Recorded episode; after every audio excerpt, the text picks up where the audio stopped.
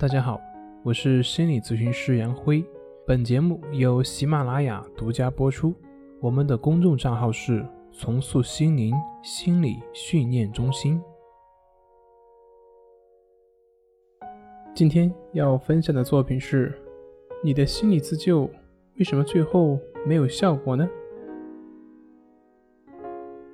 之前有一位焦虑失眠的一位朋友跟我抱怨，他说：“你不用跟我说那些道理，那些道理我都知道。我就是自己控制不住自己的恐惧，我也知道这些都没有必要，但是呢，就是控制不住。”我当时只回了一句：“我说你知道那么多，可是你做不到啊，那你知道那些又有什么意义呢？”这位朋友让我想起几年前一个老师跟我说的话，说他的学生怎么怎么笨，一个公式教了五遍硬是没有学会。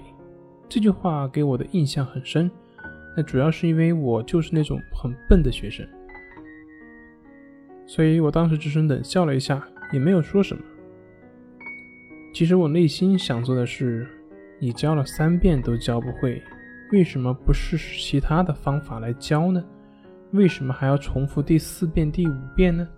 明明知道没有用，你还去那样教，这到底是学生笨，还是老师笨呢？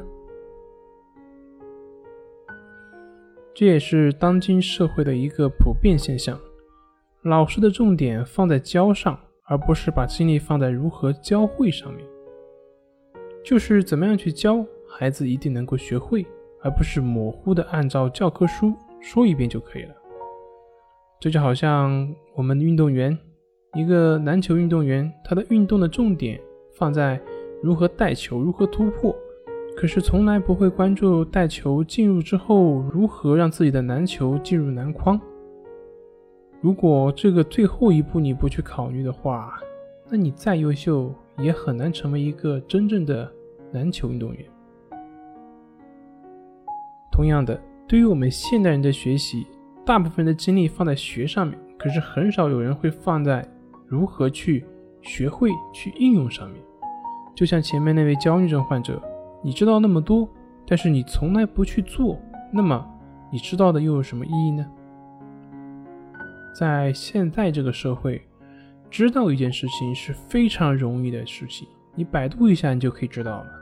但是人和人的区别不在于知道，而在于做到。好了，今天就分享到这里，咱们下回再见。